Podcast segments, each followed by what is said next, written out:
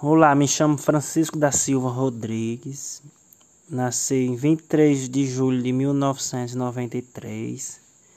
Sou graduado em Pedagogia. É, sou professor do município de São Bento e venho aqui falar um pouco da história de minha cidade.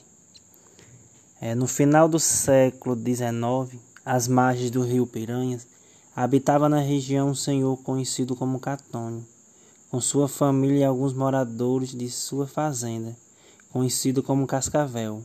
Pouco tempo depois, por ali passou um sacerdote de nome desconhecido, com destino à cidade de Pombal, onde iria cele celebrar a festa do Rosário, que teria batizado o lugar de São Bento, devido quase ter sido picado por uma cobra, assim permanecendo até nossos dias.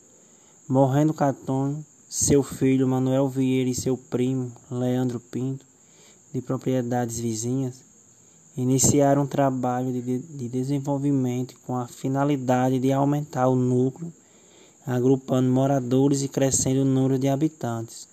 Assim como Belém do Brejo do Cruz e São José do Brejo do Cruz, São Bento tinha suas margens pertencentes à Brejo do Cruz.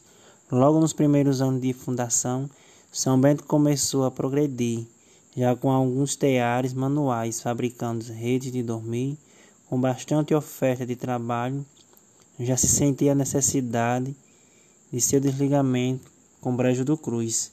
Finalmente, no dia 29 de abril de 1959, depois de várias manifestações populares e do senso comum, ocorreu a sua emancipação política, política através da Lei 2073, de autoria do deputado estadual Tertuliano de Brito, publicada em Diário Oficial na Paraíba. A partir daí, o município transpunha novos horizontes.